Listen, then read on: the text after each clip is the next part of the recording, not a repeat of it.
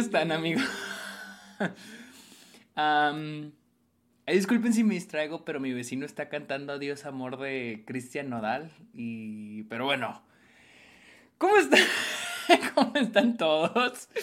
¿Cómo les va? Bienvenidos a un episodio en vivo de Está OK.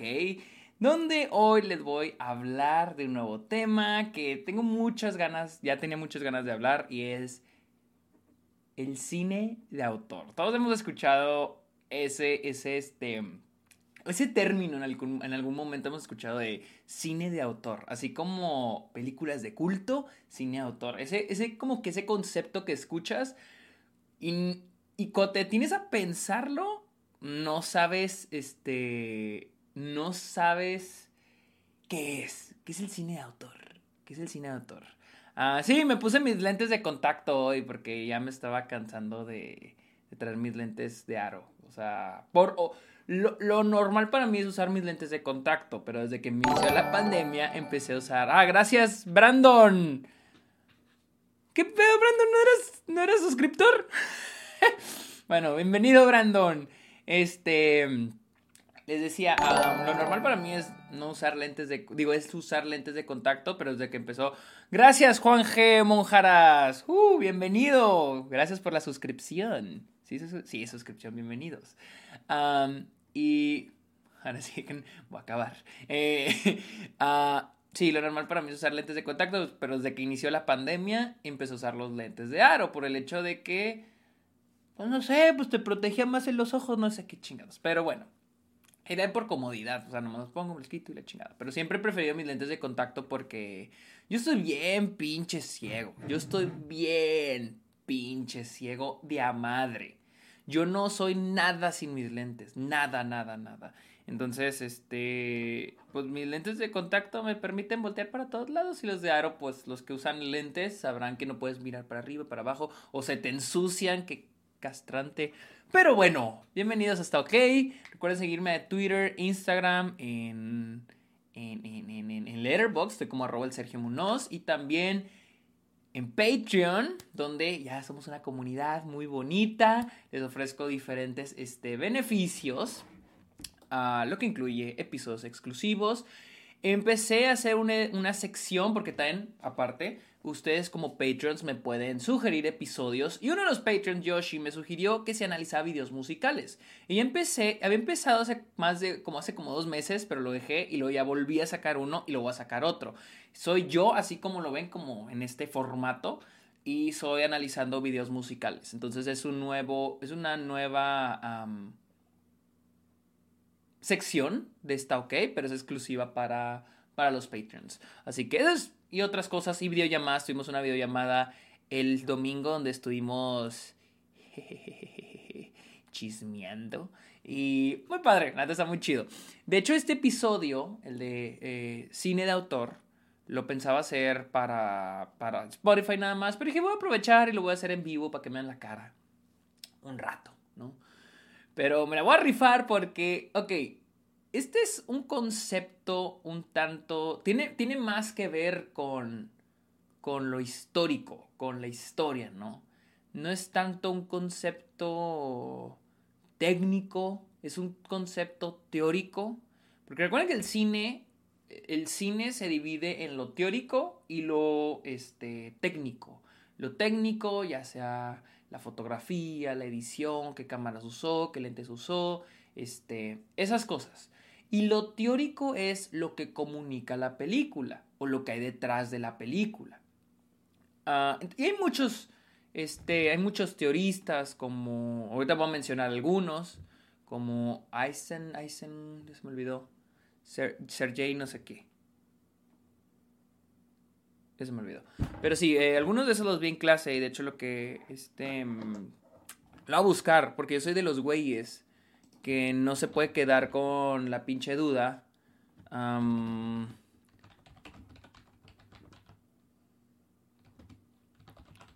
Eisenstein, Eisenstein. Dije, es que es Eisen como Eisenhower, pero y como Einstein, pero no era Einstein, es Eisenstein. Bueno, hay diferentes teorías sobre el cine y una de ellas es el cine de autor. Y pues lo que les voy a decir ahorita es más o menos lo que aprendí en mi clase de, de, de este, ¿cómo se llama? De, de Cinematic Authors, eh, autores cinemáticos. Y está enfocada en Alfred Hitchcock. Pero para esto tenemos que aprender qué es el cine de autor. Entonces yo les voy a ir, pues no enseñando, les voy a ir, les compartiré lo que aprendí en mi clase hace el año pasado y lo que sé del cine de autor. Porque todos lo hemos escuchado, ¿no? Y a veces incluso lo confundimos. Creemos que el cine de autor es una cosa cuando es otra cosa. Y es de que el cine de autor inicia como una necesidad, llamémoslo así. Como una necesidad, inició más que nada con los, este, con los, con los güeyes de la ola francesa de, de cine, eh, Truffaut, este, Godard, todos esos cabrones, ¿no? Ellos se juntaban y analizaban películas de Hollywood, ¿sí? Y analizaban cuáles eran las películas que eran, es, eran la esencia del director. Porque les digo, esto inicia como una necesidad para combatir el sistema de la industria de Hollywood, en el cual se basaba en que las películas se vendían más que nada por el estudio, no por el director. Por ejemplo, uh, Gone with the Wind, Gone with the Wind, por ejemplo, se vende más que nada como una película de MGM, no una película de Victor Fleming, quien es el director.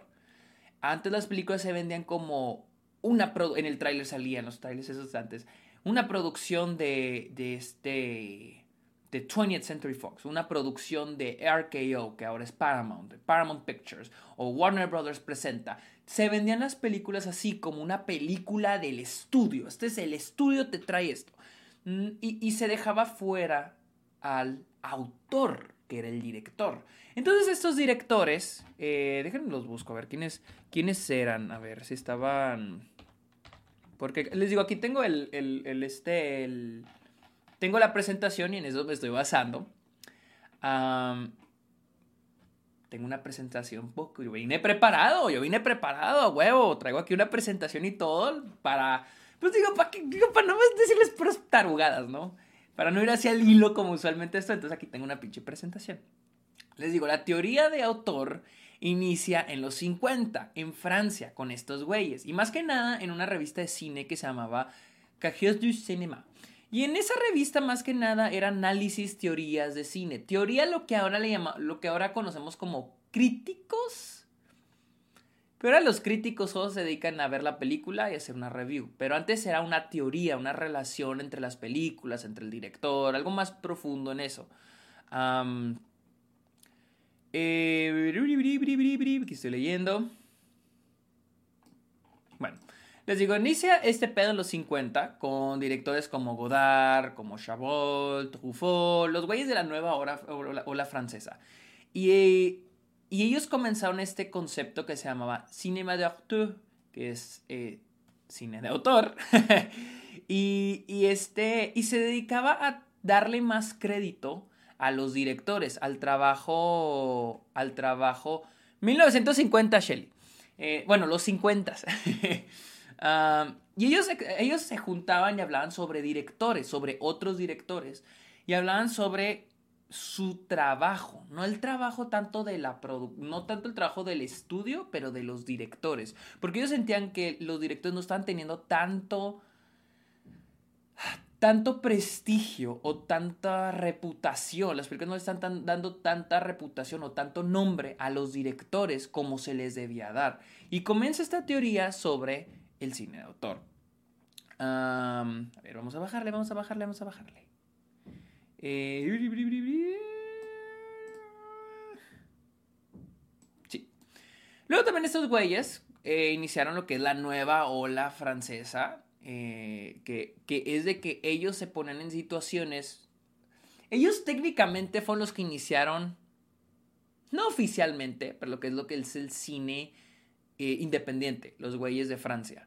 Porque ellos con poco dinero y con poco equipo filmaban eh, se, o sea, se ponían limitaciones, bueno, se ponían porque no tenían los recursos y filmaban películas y de ahí comienza la nueva ola francesa, como Truffaut con los de 400 o el 400 Coups o los 400 Blows o por ejemplo Godard con Contempt, o Feminine, Masculine Feminine, o por ejemplo Bagdad con uh, Cleo de Sanctus de 5 a 7 y todas esas, ¿no? Pero el punto de la, esa ola era el hecho de que tú te limitabas para poder contar tu historia, para poder contar tu película, pero te limitabas con él. No tenía no era un estudio dándote el dinero como era con Gone with the Wind o con Casablanca, no era un estudio dándoles dinero a esos güeyes. Ellos se ponían se ponían porque no tenían de otra, esas limitancias, pero trabajaban bajo esas limitancias y, esos, y ellos demostraban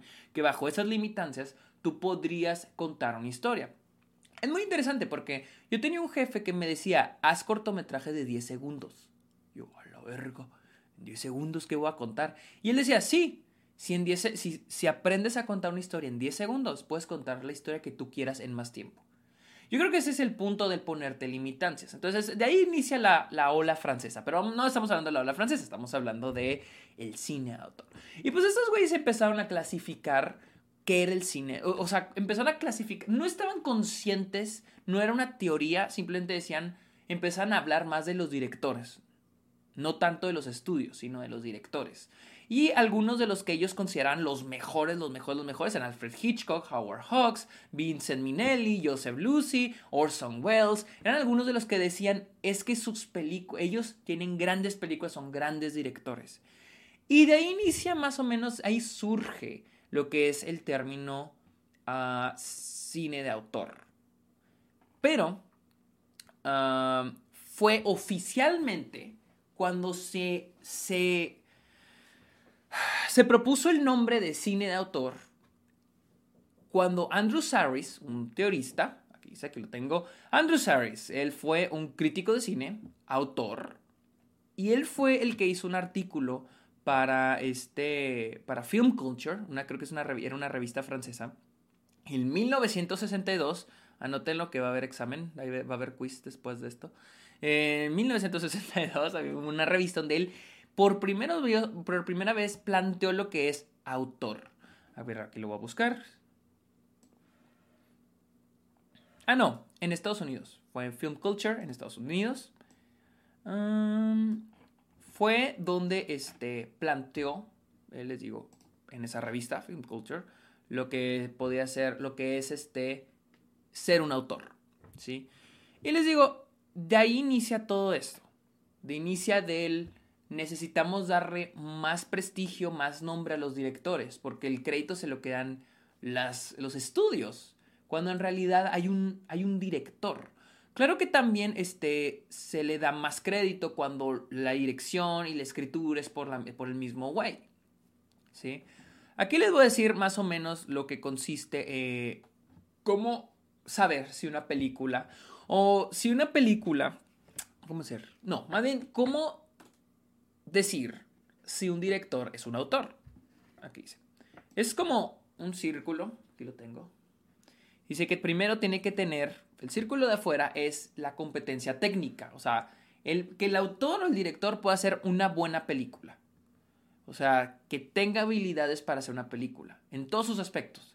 Eh, guion, cinematografía, edición, diseño de producción, etcétera, etcétera. Que, que, haya así este, que se note que está haciendo bien una película. Que haya coherencia, ¿sí? Que haya coherencia, que sepa hacer lo, lo básico que es una película. Ah... Estoy, así como que brincando, leyendo así sus, sus, mensajes. Eh, y luego después, el siguiente círculo, les digo, es un círculo, son varios círculos. Así, y luego uno adentro y luego otro adentro. El segundo círculo es estilo personal. El autor debe tener una personalidad y un estilo único que se le distingue de otros directores. Ok, lo, lo podemos ver en muchos de ellos. Alfred Hitchcock es uno de ellos. Eh, Alfred Hitchcock, por ejemplo, tiene muchos momentos, usa mucho la edición, usa mucho el, este, ahí se me olvidó, usa mucho la edición en todas sus películas para lo que es la tensión. Sus personajes tienden a ser eh, pero también siento que tiene que ver con el siguiente círculo. Ya le hace mucho que hablé de Hitchcock, pero sí, era un autor. Eh, y el tercer círculo es que las películas deben tener un significado interno. O sea, que tiene que tener diferentes capas de, significados. ¿sí? la película no solo debe entretener, sino también hablar de las condiciones humanas. Y Hitchcock hablaba mucho del voyerismo. Los que no sepan qué es el voyerismo, es como que el placer, el fetiche de ver a otras personas o ver a otros. ¿sí? Hitchcock así lo hacía. Era parte, era parte de su estilo personal y también de los significados que tienen sus películas. De su estilo personal, porque, a gracia, porque dicen que Hitchcock es el, el maestro del suspenso, pero por lo mismo, porque para él era un elemento muy importante el voyeurismo, porque para él, es, él en sus películas, sus películas están conscientes de que hay alguien que las está viendo, ¿sí? El modo en que sus películas están contadas, están contadas de manera de que están conscientes de que hay alguien que percibe la información. No solo están pasando las cosas en pantalla, sino que alguien está percibiendo esas, esas cosas. Era un estilo personal de Hitchcock, pero también el voyeurismo. Por ejemplo, en Los pájaros tenemos al personaje principal que empieza a seguir, empieza... Al inicio de la película es cuando conoce a este tipo y le quiere llevar los dos pajaritos y lo empieza a seguir, ¿no? Vemos eso de que lo empieza a seguir y lo empieza a seguir y va empezando a ver a dónde va. Rear Window es un güey que está espiando a sus vecinos. Psycho, Psicosis, este Norman Bates, hay un momento donde él espía al personaje de Marion, creo que se llama Marion, donde la observa. Todos esos pequeños este, momentos nos dan a entender lo que Hitchcock usa como este, bullerismo. Entonces, eso es lo que se define como cine de autor, ¿sí? Que exista todo, todo, todo, todo eso. pues estoy viendo a ver qué más hay.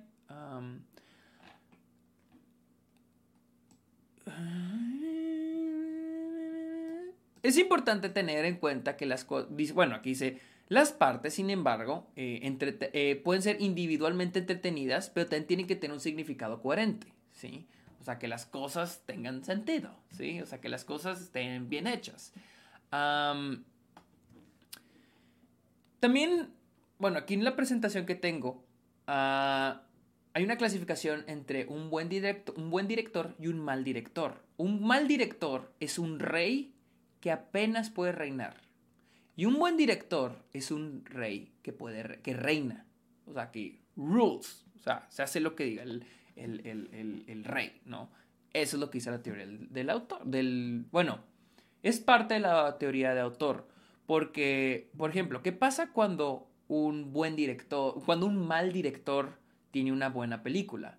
Según la teoría del autor, ah, en realidad no está haciendo un buen trabajo, en realidad son los otros departamentos los que están haciendo el buen trabajo. Tal vez la actuación, tal vez la edición, pero en realidad tal vez el güey sigue siendo un mal director. Por eso no todos siguen siendo eh, ah, autores. Ahora, ya les expliqué qué es la teoría del autor. Pongámonos a pensar en algunos directores. O sea, es más, creo que es más común ahorita ya, con, ya este... Em, saber quién es un autor. O sea, yo creo que ya los, creo que los, los este, directores más populares ahora son autores, ¿no? Eh, los Cohen, Quentin Tarantino, David Fincher, Wes Anderson son autores. Porque, por ejemplo, Quentin Tarantino, el más mainstream de todos ellos. Hmm. Vamos a ver. las técnicas definitivamente las tiene. O sabe hacer buenas películas. Aparte tener buenas, sabe hacer una película.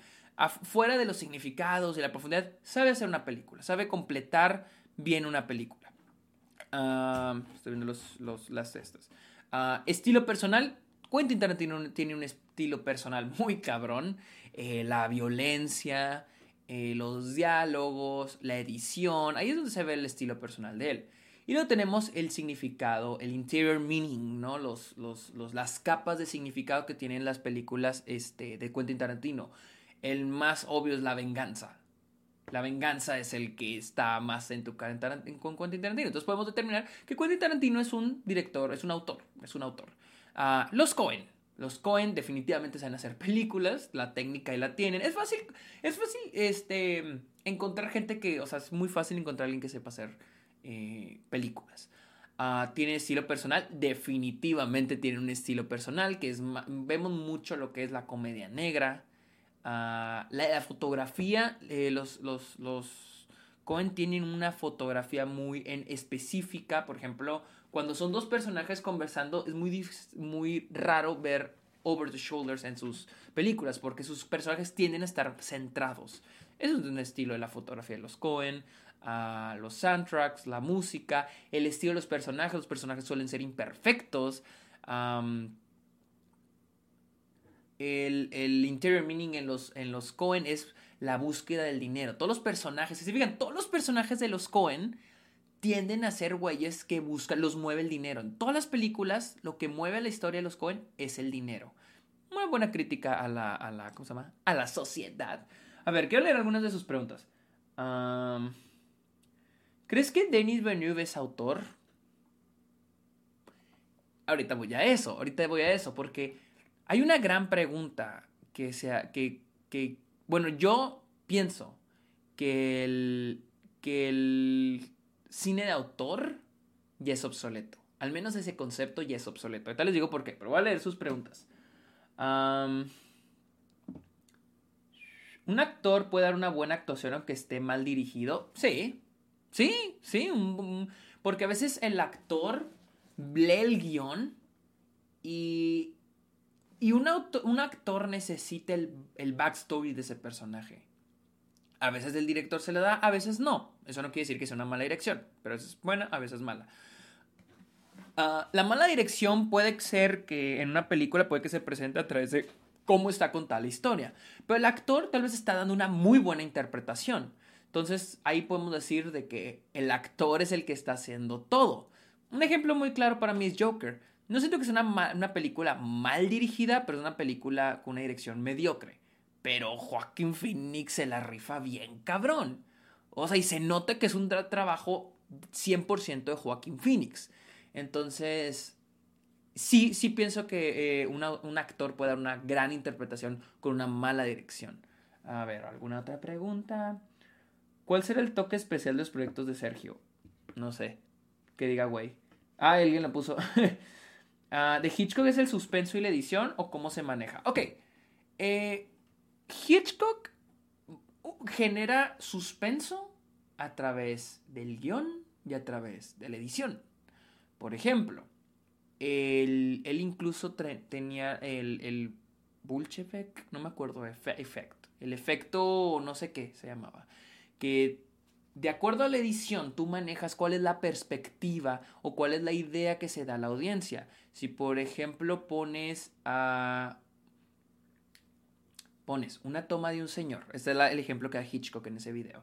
Si pones a un señor sonriendo, no, pones un señor viendo hacia un lado y luego la siguiente toma es un niño y luego pones al señor sonriendo, tal vez comunica ternura.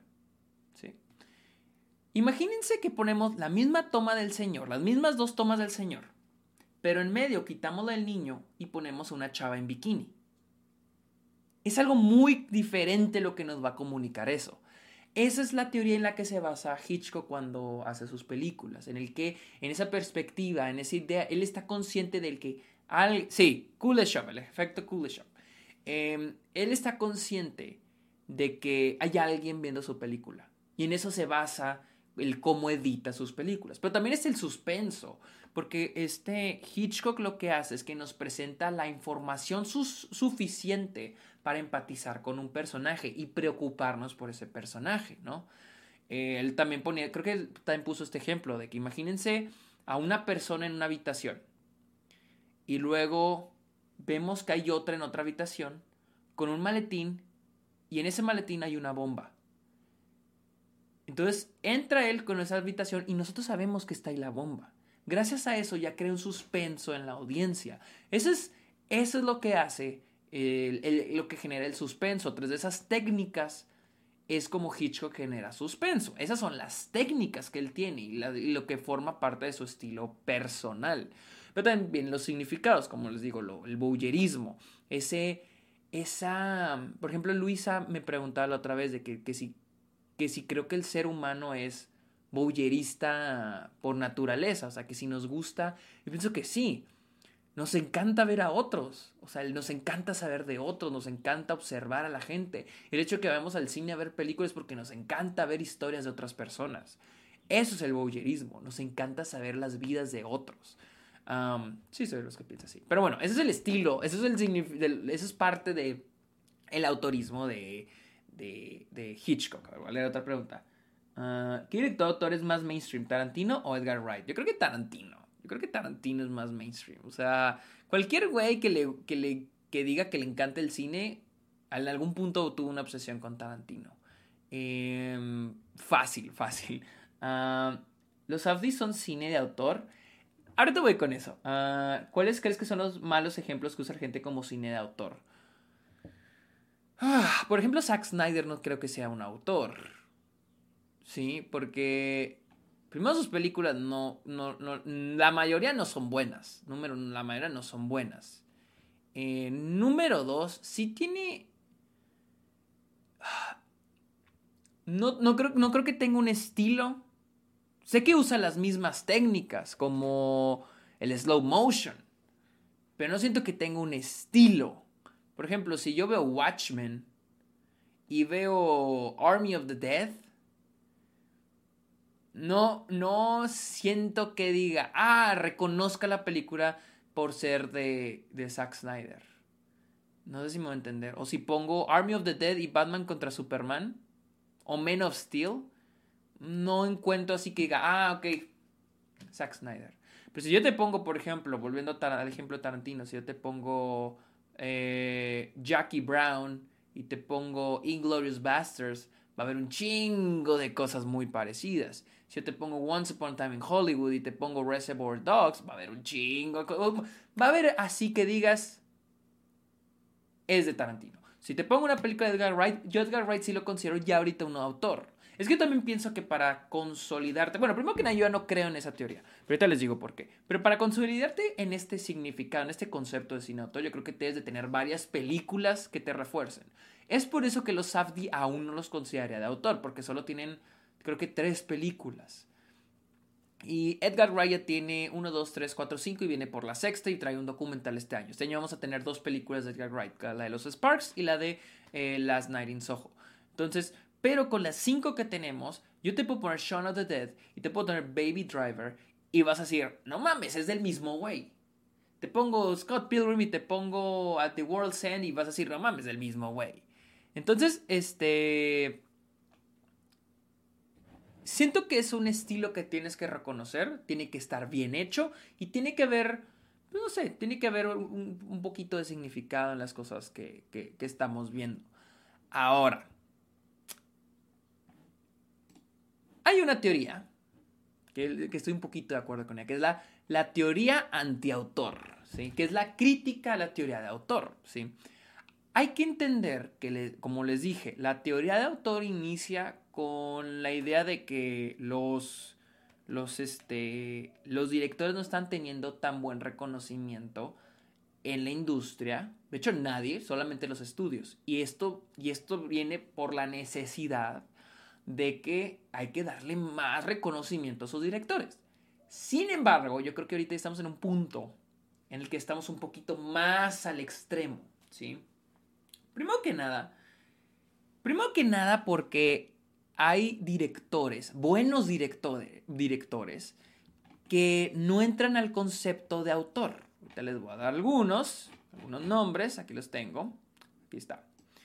Hay varios directores que son excelentes directores, pero por no tienen un estilo, no entran al concepto autor. Y siento que este eh, concepto autor se vuelve ya un poquito elitista, porque es cuando empezamos a decir, ah, este güey es un autor y este no. Es como decir, tú eres mejor, pero tú no. Cuando no es así. Un ejemplo muy grande es William Wyler, otro es Sidney Lumet, y uno actual, ahorita yo tengo dos actuales que son Ron Howard y este Steven Soderbergh. Ellos son grandes directores y yo creo que incluso agregaría a Denis Villeneuve. Ellos son muy buenos directores. Son excelentes directores, pero no son, no son autores, no son este, no hacen cine autor. Otro ejemplo es Wes Anderson. Wes Anderson es un excel, es, es un director, es un director, es un autor, Wes Anderson. ¿sí? Porque reconoce sus películas, ves eh, y dices, es el mismo güey que dirigió El Gran Hotel Budapest. También, tienen, también en el estilo va en el que repiten a los actores, que, que, vuelven a repetir a los actores. Por ejemplo, Alfred Hitchcock usaba mucho a esta Grace Kelly o a este James Stewart. ¿Sí? O John Stewart. James Stewart. James Stewart es el, ¿cuál es el comediante? Bueno, en fin. Pero, pero por ejemplo, Wes Anderson, este, Wes Anderson repite a sus actores, Quentin Tarantino repite a sus actores, Edgar Wright repite a sus actores, todos, esos, este, los Cohen repiten a sus actores. Ah, pero les hablaba, hay, hay, directores como Steven Soderbergh que no tienen un, estilo uh, puesto, no hay un estilo que digas, ah, este es el estilo de Steven Soderbergh, pero hace muy buenas películas, tiene excelentes películas. Denis Villeneuve, yo siento que no tiene, eh, que no es un autor. Porque si ven sus películas, no hay mucho entre Sicario y Blade Runner. O está la de Enemy o Prisoners. Tal vez en el futuro, tal vez sí se considere, un autor, pero ahorita yo no considero a Denis Villeneuve un autor. Tim Burton, por ejemplo, es un autor. Tiene su propio estilo, definitivamente. Tiene buenas, muy buenas películas. Tiene buenas y malas, pero creo que son más las buenas, las de Tim Burton. y repite muchos de sus actores. Johnny Depp este, es, es un ejemplo. Ah, pero les digo, el problema con esta teoría, la teoría de autor, es de que se ha vuelto muy, ah, este sí, güey, este sí es y este no. Y se vuelve de que, ah, si no es de autor, mucha gente se equivoca y dice, eh, la caga diciendo que porque es de autor es mejor. Pero digo, Denis Villeneuve no tiene una mala película, ¿sí? Ah, qué chistoso ese comentario. Todo, todo director ha tenido al menos una mala película. Te diré que sí hasta que mencioné a Denis Villeneuve. Denis Villeneuve no tiene ni una mala película. Ni una mala película. Ni una mala película. Pero no es un autor. Es lo chistoso. O sea, es por eso que les digo como que le quita el peso. Ajá, exacto. O sea, no por ser autor es mejor. Pero también les digo, se ha vuelto muy, este... Siento que esto de el autor, yo entiendo que inicia como una necesidad, pero... Pero la cosa es de que ya ahorita ya le damos más importancia al director que a otras, a otros, este...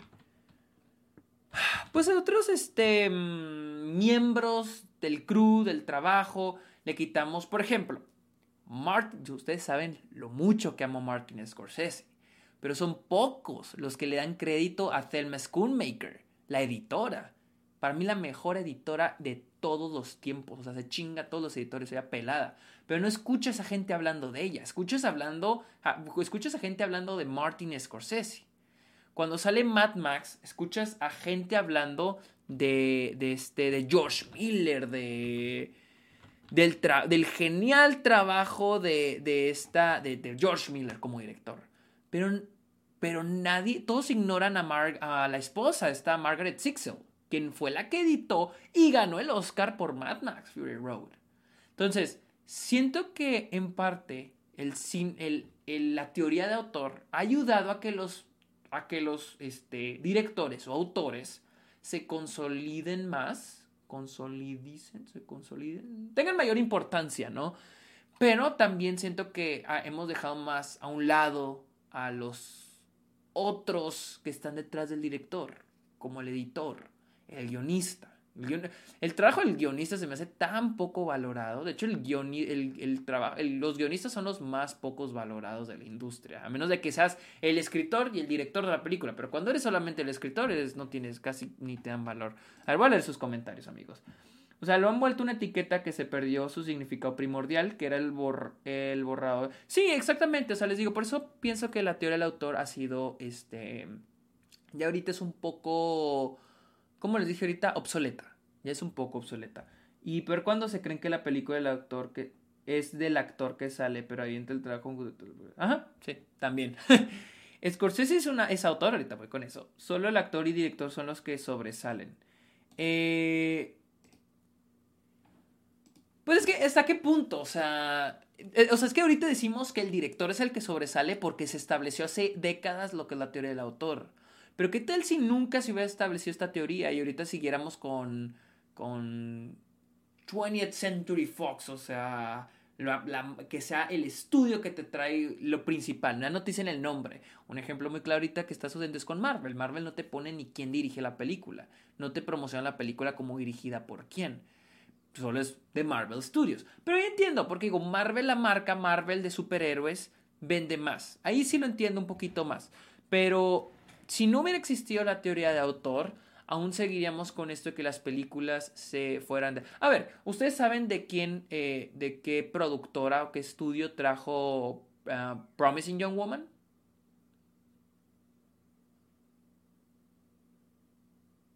es de Focus Features. Imagínense que la película hubiera estado promocionada como la nueva película de Focus Features. Así antes se promocionan las películas. Entonces, por, por, por este, por un lado, siento que la teoría de autor sí hizo un buen trabajo en darle un poquito más de importancia a los, este, a los directores. Pero si no hubiera sido por eso, aún estaríamos con el sistema del estudio, ¿sí? Así que, y el actor pues siempre va a recibir este, importancia y aplausos porque él aparece en pantalla. Pero pues este, creo que es más, también es importante darle crédito a todo el equipo detrás efectos especiales, edición, etcétera, etcétera. A ver, voy a leer otro. Una, película taquillera popular. ¿Una película taquillera o popular se considera de autor? Pues es que no es un factor. Si es taquillera y popular, no es un factor que le afecte. Eso es algo independiente. Es algo independiente. No importa si este. No sé, si. Es que no sé no se me ocurre ninguna. Pero es que eh, eh, eh, pongámonos a pensar, porque ahora, ¿por qué es difícil que una película de autor sea la más taqui sea taqui taquillera, o sea, súper popular? Porque las películas que tienden a ser súper populares, súper taquilleras, son películas que, se, que están bajo el sistema de estudio. Son las que están hechas para vender, para que se vendan a las masas, como las de Marvel, como las de Star Wars. Pero más allá de eso, no esperan darle más voz y voto al, autor, que en este caso es el director. Ahora, en esta teoría del, del anti-autor, la teoría del antiautor, que es la que critica la teoría del autor, este, se habla de por qué el tener un estilo personal es algo bueno. Ahí les explico. ¿Por qué es algo bueno que los directores reciclen, porque muchos toman el hecho de que muchos directores tengan un estilo personal, muchos incluso lo consideran como un reciclado. Y muchos dicen de, bueno, ¿y qué tiene bueno que reciclen sus ideas? ¿Por qué no nos ofrecen algo nuevo? ¿Por qué, nos, por qué no, por tienen que salir con los mismos actores? ¿Por qué, no, ¿Por qué no trabajan con otros actores y nos presentan caras nuevas para sus nuevos personajes? Y, honestamente es una crítica muy válida. Esa es una de las mayores críticas que se le tiene al cine de autor. El, bueno, ¿por qué lo vamos a elevar a un este a un nivel, este cine, si son los güeyes haciendo lo mismo, eh, reciclando las ideas, reciclando el estilo, reciclando actores, porque es algo que los hace mejor que otros. Y es lo que me pongo a pensar, porque ellos, ¿por qué los subimos a este pedestal de sí, ellos son autores? Soderbergh no es un autor, de acuerdo a esa teoría, pero Soderbergh no recicla su estilo. Soderbergh nos presenta algo 100% nuevo en sus películas. Eso es lo que la crítica al cine de autor este, presenta, de por qué vamos a estar dándole crédito a los que están reciclando. Porque no mejor le damos crédito a los que nos presentan algo totalmente nuevo una crítica muy buena, la neta. Eso sí es cierto. Este, y, creo que también em, la teoría del autor, pues les, decía, le da mayor importancia al director. Y creo que gracias a eso, en otros formatos como la televisión, se creó este título que se llama el showrunner. El showrunner, él es el showrunner, ¿sí? O sea, como que esta idea de que debe haber una, en la cabeza antes no, antes no la palabra showrunner, antes era pues nuevo, la nueva serie de HBO, ¿no? Pero no escuchas de un director, ni un escritor, no, o sea, era un trabajo de conjunto, un trabajo en equipo y ya se presentaba. Pero ahorita ya existe el, ah, él es el showrunner, él es el mero mero, es el, el que, la cabeza del equipo, del, de la serie, del show. Entonces, esto ha provocado una teoría del autor, como que darle importancia de más a lo que es ser el director. Tanta importancia que le ha quitado importancia a los otros güeyes de, de lo que es el equipo, porque el hacer una película es un trabajo en equipo, muy cabrón. muchos me preguntaban de Martin Scorsese. Yo siento que Martin Scorsese está en entre autor y entre no autor, lo cual a mí me gusta, porque tiene muchas tiene muchos estilos, o sea, dijo, ¿dónde salen los Simpsons? Ah, como el, el, puerco de Homero, tiene muchos estilos. Eh, muchos decían que Martin Scorsese hace puras películas de, de, este, de gangsters, pero de gangsters solo se me ocurren, de, de Martin Scorsese son uh, Goodfellas, Casino y The Irishman. Y pónganle, Mean Streets. Pero cada una de ellas cuenta historias totalmente diferentes. Yo creo que como autor, yo diría que, que como autor, ok, les voy a decir por qué Scorsese es un autor y por qué no es un autor. ¿Por qué es un autor? Porque tiene muchos estilos y una de esas es la fotografía. La fotografía de Martin Scorsese siempre es un estilo muy cabrón. Eh, las tomas largas con mucho movimiento, la edición, la edición es parte de su estilo. El este repita actores, eh, Robert De Niro, Joe Pesci, Harvey Keitel, Leonardo DiCaprio. Son algunos nombres que, por mencionar, que son muy repetitivos en sus películas. Daniel Day-Lewis salen dos. ¿Por qué más? La música en las películas de Scorsese. Pero, pero es interesante porque hay películas que tienen su estilo y hay películas que no. Por ejemplo, Goodfellas, Casino y El Lobo de Wall Street, incluso el The Departed. The Departed podemos decir de que, ah, pues este, tienen el estilo de Scorsese, el soundtrack, la edición, la fotografía. Pero hablemos de Age of Innocence, hablemos de este Kundu, o hablemos de este Hugo, hablemos de Silence, o hablemos de la, última tentación de Cristo. Ahí es donde digo por qué Scorsese no es un autor, o sea, porque no siempre presenta ese estilo y se arriesga a presentarnos otro tipo, las historias de, de otras maneras. En la última tentación de Cristo no vas, a, no vas a encontrar algo típico de Scorsese. En Hugo no vas a encontrar algo típico de Scorsese en este mm, en Shutter Island no vas a encontrar algo típico de Scorsese. Es un estilo un poquito más diferente a lo que O sea que podemos decir que Scorsese tiene unas películas asociadas a su estilo y otras que no. Por eso siento que Scorsese tiene un rango de dirección más amplio que muchos otros. Porque no, está, no siempre está reciclando su estilo. Y a veces, o sea, a veces lo recicla y a veces no lo hace. O sea, a veces es, diferente el tipo de película que nos está presentando. Pero incluso en películas donde tienes como que su mismo estilo, tiene diferentes significados. por ejemplo, en, en, este, en Casino habla mucho sobre, un poquito sobre la amistad sobre este, pues también de gangsters, ¿no? En The Irishman habla eso más que nada sobre la vejez, sobre la vida. Entonces, sobre la amistad también habla en The Irishman. Entonces, son como que diferentes capitas. En, en, en Goodfellas habla sobre el éxito, el hambre por querer más. Como dicen, este, que voló, ¿quién era? Edipus o no sé quién era, que voló tan cerca del sol. Eh, en Goodfellas o en el Lobo de Wall Street. Goodfellas y el Lobo de Wall Street son similares. Entonces, creo que Martin Scorsese es y no es un autor. Pero les decía, siento que la teoría de autor es una que ya ha envejecido un poquito, que ya está un poquito obsoleta y que no siento que debamos, este, siento que por lo mismo a veces eh, hacemos menos algunos directores, incluso inconscientemente. Yo lo he hecho. Por ejemplo, Steven Soderbergh de Steven Soderbergh creo que solo he visto una película.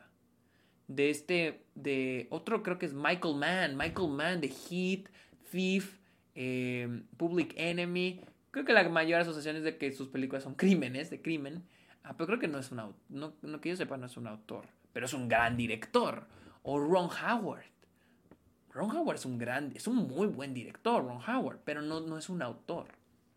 Esa es, esa es la crítica que existe hacia la, la, teoría del autor. A ver, voy a leer sus preguntas, ahora sí. Voy a darle poquito arriba para las que, las que pasaron antes. A ver, aquí. Y por ejemplo, con David Fincher y con Mac. Es la más diferente a diferencia de todas sus demás películas. ¿Cómo funciona eso? Ok, pues no, no significa que todas sus películas tengan que ser este, eh, iguales. Pero hasta eso, eh, Mank tiene muchas cosas de David Fincher. La edición y la fotografía de David Fincher ahí están. O sea, el trabajo de edición de David Fincher ahí está. Lo que, el, trabajo de edición que es en Zodiac, por ejemplo, está en Mank. La fotografía de David Fincher está en, de, de Zodiac está en Mank. O sea, no es el mismo tipo de película, no es el mismo género, pero el estilo de David Fincher está muy presente. La única diferencia es de que esta película, a diferencia de todas las demás, es más personal. Está escrita por su papá. Pero el aspecto técnico eh, está ahí. Y creo que también hablo mucho sobre la, la, naturaleza humana, las imperfecciones. Tiene muchas cosas que tienen sus otras películas. Sus personajes son imperfectos, son, son cínicos, pero empatizamos con ellos. Mank es así y todas sus películas son así. Sí, la única diferencia es que es más, más personal. La única diferencia entre Mank y las otras películas es que es más personal y que no es un crimen. Eh, ¿Crees que algún momento se pueda regresar a que los estudios sean más importantes que los directores o solo es el caso de Marvel? Ok, la cosa de Marvel, okay, la cosa de Marvel es de que ellos se venden como Marvel por, porque somos Marvel, somos la industria de superhéroes. O sea, lees Marvel y no es como que pienses. Ok, cuando lees Marvel, cuando te ponen de Marvel Studios, no estás pensando, ah, huevo del estudio. No, ya automáticamente es, ah, esta película es de superhéroes. Eh, no es tanto que se venda Marvel como estudio, pero más bien Marvel como imagen. Marvel de, ah, somos los güeyes de los superhéroes, ¿sí? O sea, si alguien. Porque recuerden, las películas de Marvel son para, para todo público. O sea, pues, para toda la gente, para hacer millones de dólares. Entonces, si alguien que no sabe de cine y no tiene idea y está en el cine y de repente pasa en el tráiler de Eternals, si no le pones Marvel, no van a saber, no se va a vender la película, ¿no? Pero si ya pones Marvel, automáticamente dices, ah, no mames, es la nueva película de Marvel. Entonces, con Marvel siento que la excepción por el hecho de que necesitan venderlo como, acuérdate, esta es película de superhéroes, acuérdate es de nuestro universo.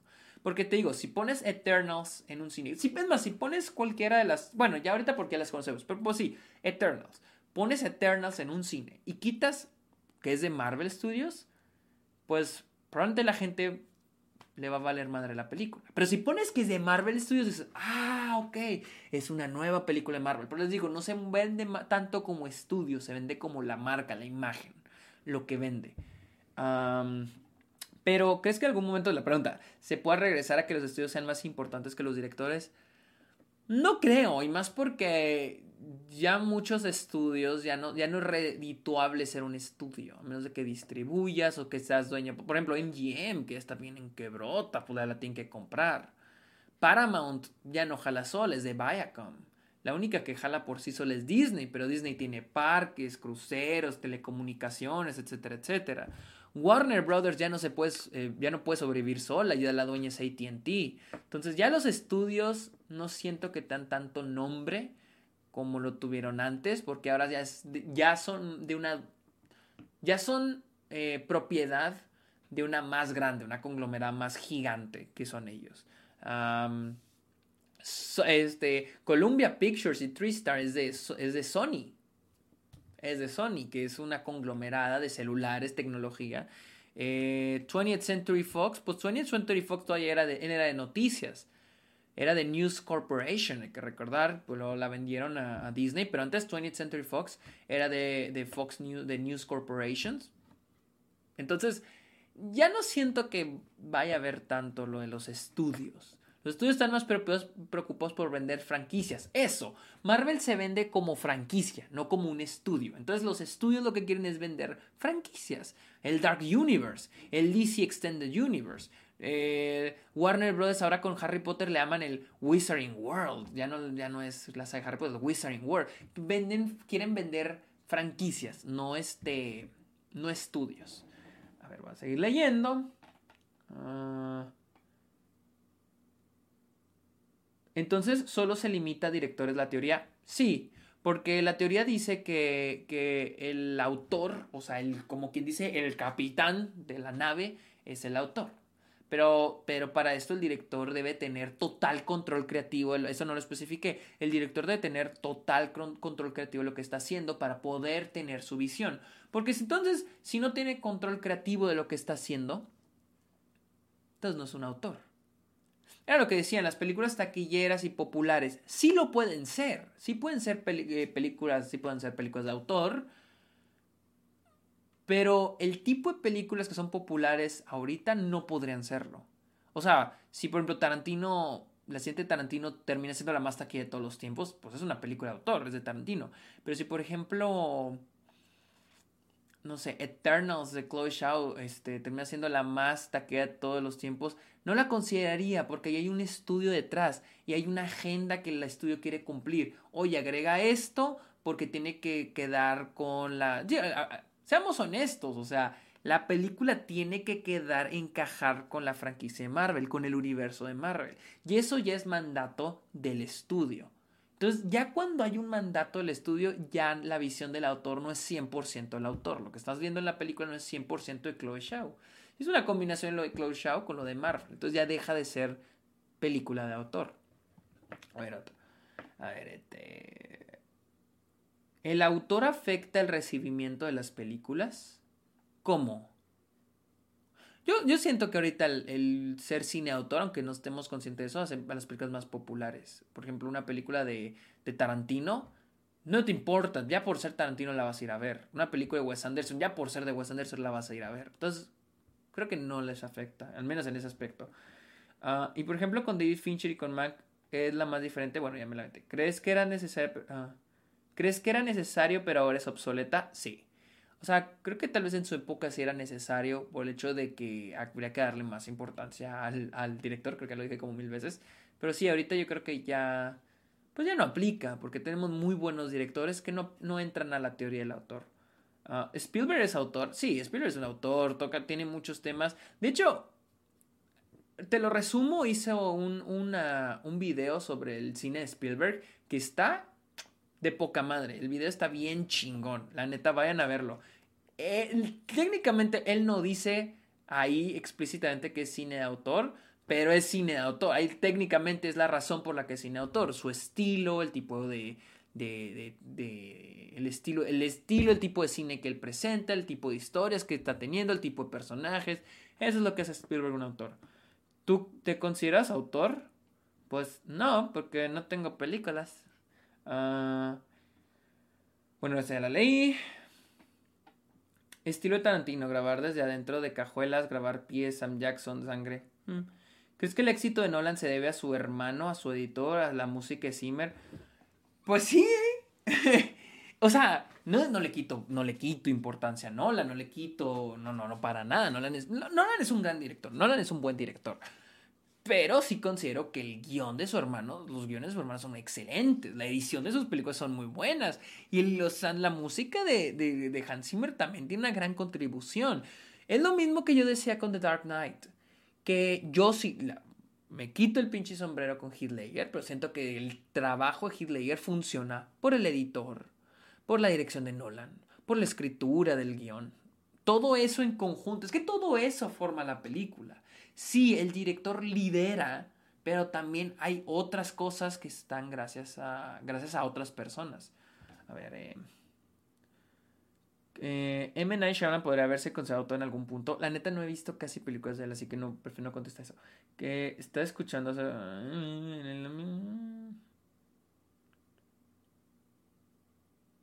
¿Cuándo es tu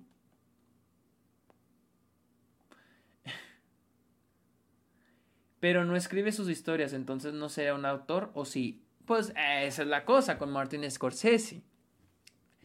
Ah, algunos guiones sí los supervisa, algunos otros no. Entonces, es lo mismo que les digo, a veces sí puede hacerse con autor, a veces no. Eh, a veces sí considero a, Scorsese autor por el estilo, pero eso es cierto. Cuando no escribe esos guiones, podrá considerarse no ser autor, porque él no tiene la visión 100% de lo que está filmando en la película. Pero eso no dice que sea mal director. Eh, eh, a estoy, bajando, estoy leyendo. ¿Crees que en algún momento se pueda regresar a que lo... Ah, ya lo leí, chingado. Ah, muchas gracias. Ah, de nada, eh, Litza Juárez. O sea, bueno, Litza Juárez puso muchas gracias por explicar tan claro películas de autor. Siempre he querido aprender a más profundidad sobre el cine, pero siempre me ha sido muy difícil. Aquí estoy para lo que se les ofrezca. Eh, Chale, es que me salen las mismas. Ah, no solo Marvel, todo Disney, por un ejemplo, creo que nadie sabe quién dirige Cruella u otros proyectos. Exactamente. Ah, estoy buscando, estoy, leyendo sus, estoy leyendo sus preguntas. Eh. ¿Cuál es tu autor favorito? Pues no ah, ya había leído esta pregunta. ¿Paul Thomas Anderson sería autor? Yo lo consideraría un autor, ah, en parte por el estilo de los personajes, el estilo de las, historias, también en parte por su fotografía, su edición, tienen muy buenas técnicas, ha repetido actores, al inicio este, este, este Guzmán, que se pega Guzmán, John C. Reilly, Julian Moore, Daniel Day-Lewis, repite mucho los actores, eh, yo les consideraría. Damien Chazelle es un autor. Es una muy buena pregunta. Damien Chazelle tiene. Tiene, creo, cuatro, cuatro películas. Que es la, primera que escribió. Luego La La Land. No, luego Whiplash. Luego La La Land. Y luego tiene. First Man. Mira, creo que la primera que tiene sí es de música. No sé, siento que Damien Chazelle está igual que los Safdie Brothers. Tengo, tiene tendremos que esperar más películas de él como para decir si es autor o no.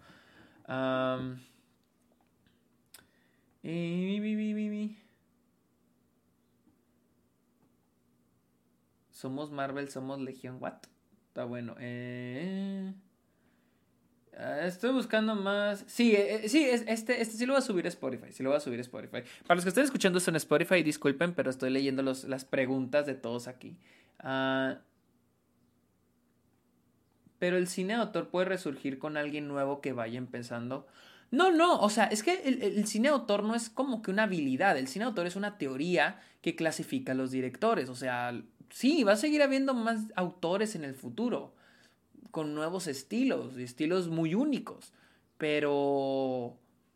Pero es obsoleta porque es como decir que un, el, solo los directores que son únicos y con un estilo son los que merecen un título que los suba más arriba que los demás. Cuando tenemos otros, otros directores, como te les decía, Denis Villeneuve, que yo no lo considero un autor, que es un gran director, la neta es un gran director. Uh, eh, entonces, Citizen Kane si es de autor, pues sí, porque es de Orson Welles. ya llegué, buenas tardes. Este, Bueno, amigos, este. ¿Qué opinas de Greta Gerwig? Porque Greta. A mí me encantan Lady Bird y, y Little Woman me gustó, pero pues nomás tiene dos películas. Entonces no sé si sería autora. pues no mente no. Eh, Noah Baumbach es autor. Yo sí lo considero un autor. Sus películas son muy personales. Eh, sus películas son muy personales. Sus películas son muy su estilo es muy como... Mm, sus técnicas hacen que sus películas parezcan documentales de familias. Y habla mucho sobre la ruptura de parejas, familias, lo vimos en este de Meyerowitz, en Marriage Story, en la de eh, The Squid and the Whale, ah, que habla mucho sobre las fracturas familiares. Sí, no, Baumbach es un y, también siento que los defectos humanos, sus personajes son imperfectos, pero imperfectos del modo de que son este... Tienen los imperfectos que todos tenemos. Francis Hay También la chica que no, que no, se encuentra a sí misma. Creo que me gusta mucho No Baumbach no lo sabía. Sí, he visto algunas de él. ¿Dónde está leyendo Sergio? ¿Cómo que? ¿Dónde está? Ah, pues estoy leyendo las preguntas. Eh, a ver, espérenme, espérenme. Eh, Guillermo, el Toro, Guillermo el Toro, creo que sí es un autor porque pues habla los monstruos más que nada de su, su estilo, pero mete, usa los monstruos de manera humana, yo siento. O sea, hay una humanidad de los monstruos. Eh, yo lo considero un autor. Ah, ¿Qué son las cajas blancas que están de que están atrás de ¿Cuáles cajas blancas? ¿Cuáles? ¿Qué? ¿Qué son las cajas blancas que están atrás de en tu pared? Ah, son oh, las que están pegadas a la pared son las bocinas, son bocinas surround. Puede haber un productor autor teniendo en cuenta en lo mucho que influye en la película. Por ejemplo, siento que Pixar es, es muy de autor respecto a sus pelis. Oh, no, es que, Cristian, Cristian, ¿dónde estuviste toda la clase? No, eh...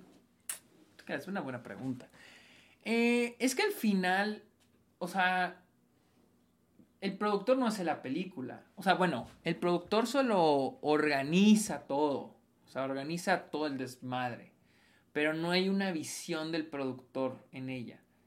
Eh, vayámonos a productores como en Disney, ¿no? Ejecutivos, ¿no? Que ya te dicen, no, es que tiene que traer esto, tiene que haber una escena de esto, otro. Obviamente ya se rompe el cine de autor. Pero cuando hablamos de un productor en una película, este... Cuando hablamos, de, un productor en una película, pues él solo organiza. Un productor solo organiza y está al, mando del director. O sea, le dice lo que se necesita, él anda moviendo el dinero, él anda moviendo el presupuesto, él anda moviendo, pero en realidad no hay una visión del productor. Ah, las películas de Pixar, pues no las, pues no las considera autor, tal vez las que dirige Pete Doctor, tal vez, pero no sé las demás. ¿Cómo clasificarás a Charlie Kaufman en este punto? Pues Charlie Kaufman es un autor. Yo sí lo considero autor. A verlo. Dejen checo cuáles son las películas de Charlie Kaufman. Las que, las que ha dirigido. Ah, porque las de Charlie Kaufman, este güey profundiza mucho en el subconsciente humano. Demasiado. Y las... es muy deprimente, mi compa. Por ejemplo, tiene I'm Thinking of Ending Things, Anomaliza. Ah, no, solo tiene tres películas. Sign Up New York. Por esas, solamente por esas tres películas diría que Charlie Kaufman sí es autor. ¿Consideras que los tres amigos son autores? Cuarón, Del Toro y Ñarritu. Sus historias se sienten muy personales. Hmm. Guillermo del Toro sí. Guillermo del Toro sí. Tal vez Iñárritu también. Cuarón no sé. Cuarón no lo sé. Cuarón. Cuarón no sé si sería un autor. Porque eh, es, no es muy sutil con sus mensajes, o sea, tiene mucho, usa mucho el background, sé de eso de Cuarón, que usa mucho el, back, el background para generar un mensaje en la película. Lo hace con Children of Men, lo hace con Roma. Ah, pero no sé si tengan así que digas más estilos. Porque, por ejemplo, si ves. Mm, y tu mamá también. Gravity y y el prisionero Azkaban, no sé si dirías, ah, son las tres de Cuarón, no, sé, no sé Cuarón. ¿Puede haber un autor que todas sus obras sean malas y ese sea un sello personal? Pues bueno, según la teoría del autor, el autor tiene que... Pues es que no, basado en la teoría del autor... Es que les digo, es una teoría, hay como que reglas, güey, o sea, hay como reglas. Eh, según la teoría, pues no, porque el hecho de que tengas una mala película, entonces no, porque rompes con la primera regla, que es saber una película, hacer una película corriente, corriente, coherente. O sea, hacer una película coherente es como regla número uno. Pero y si no tienes una buena película, entonces no eres un autor. Pero eso se rompe con Ed Wood. O sea, mucha gente considera a Ed Wood un autor. Pero, es lo que les digo, o sea, a veces se vuelve obsoleto el concepto, porque muchos consideran a Ed Wood un, un, este, un autor y sus películas son malas. No lo sé. Ah, ahí está. Vean al pinche de alguien. Ya lo Barry Jenkins. ¿Qué, ¿Qué, otras películas aparte de Moonlight y pues la que ahorita. Es que Barry Jenkins casi no he visto más que Moonlight. A ver. Entonces no. Ah, sí, cierto. Y Bill Street Could Talk también la vi. Pero son todas, no tiene otros largometrajes. Tiene esta que se llama Medicine of Melancholy. No sabría decirles Barry Jenkins. No sabría decirles de Barry Jenkins, honestamente. Bueno, no sé si tengan eh, alguna otra pregunta.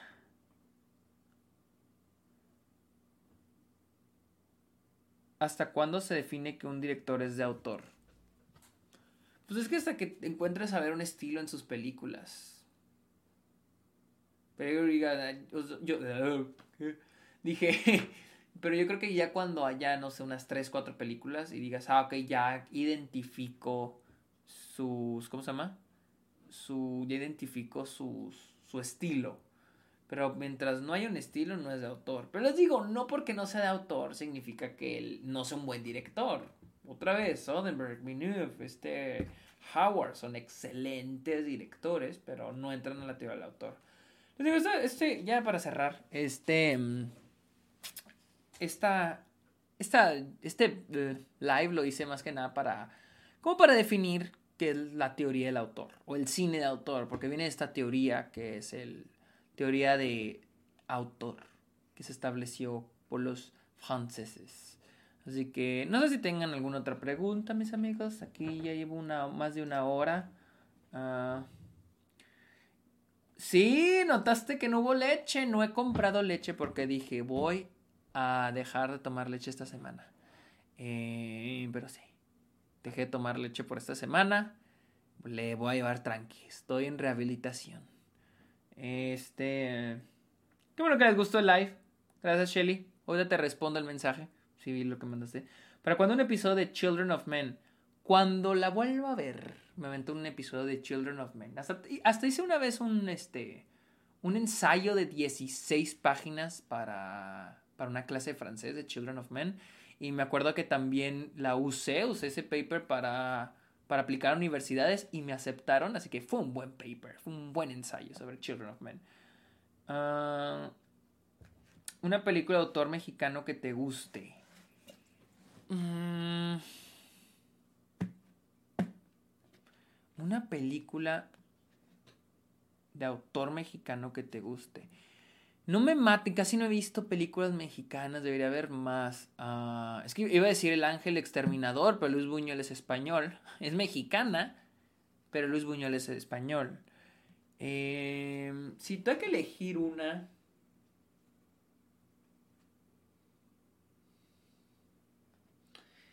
Yo creo que mi favorita de Iñárritu, Iñárritu yo creo que sí es un autor. Mi favorita de Iñárritu es Amores Perros y Lo Bergman.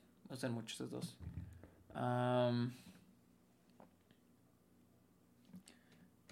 bueno, este. Qué bueno que les gustó. Qué bueno que lo vieron. Eh, al rato me avento una de guion. Pero sí me la voy a aventar acá chidote. Eh, ¿Llegaste a ver Sueño en otro idioma? No, no la he visto. Sí sé cuál es, pero no, no la he visto. Bueno, ¿Lars von Trier sería o no? Acabo de leer ahí arriba, ¿Lars von Trier sería o no? Sí, Lars sí es, sí considero a Lars un, autor. Muy chiflado mi compa, pero sí, es un autor. Ah, de hecho, de hecho es un autor, porque él fundó Dogma 90 y ¿qué? ¿5? ¿93? Déjenme lo busco. Eh, pensé que iba a acabar. Es que siempre... Dogma... ¿Es Dogma? Sí, 95. Que son las películas de este güey eh, Lars von Trier y de Thomas Winterberg. Y ellos se supone, bueno, fueron algunas, ah, en las que ellos establecieron unas reglas para poder filmar. O sea, decían de que no, tienes que usar cierta cámara, no debe haber cortes, no debe haber ensayos. Entonces, ya a partir de eso es porque tú te estás... Es lo mismo que hicieron los franceses de, de todo reducirlo a, a, a, limitarte para poder contar una historia. Yo creo que para los que quieran ser cineastas hagan ese ejercicio. limítense, limítense y digan, ok, estoy en este cuarto encerrado. ¿Qué historia puedo contar con mi celular? O sea, grabando mi celular, grabándome. Eh, ¿Qué puedo contar aquí en este cuarto? O sea, limitarte, limitarte. Porque a veces eso es algo muy interesante, porque eso es cuando tienes todo el mundo, te lo comes de un solo bocado, pero al último no puedes hacer nada, no sabes ni por dónde comenzar. Entonces, siento que es un buen ejercicio, algo así como los Dogma 93 o lo que hacían, 95, perdón, Dogma 95, o lo que hacían los franceses en la primera ola, de limitarte. O por ejemplo, decir que, ok, voy a hacer una historia donde tenga que, la protagonista tenga que ser una mujer, eh, todo tiene que suceder dentro de un auto y debe durar dos minutos. Entonces, a la madre, tú, tú te limitas, pero, pero empiezas a, esforzar el cerebro. Siento que sería una buena, creo que sería un buen ejercicio.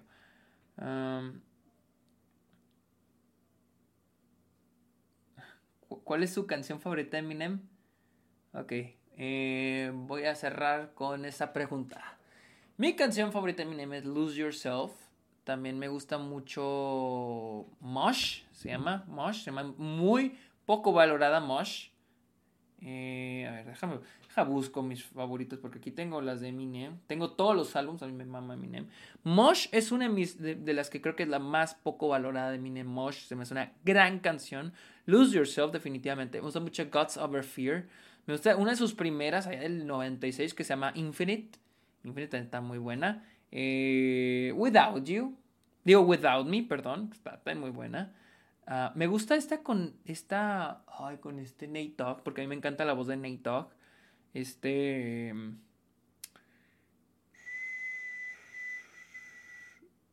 Till I Collapse. Till I Collapse con Nate Dogg. Está buenísima esa canción.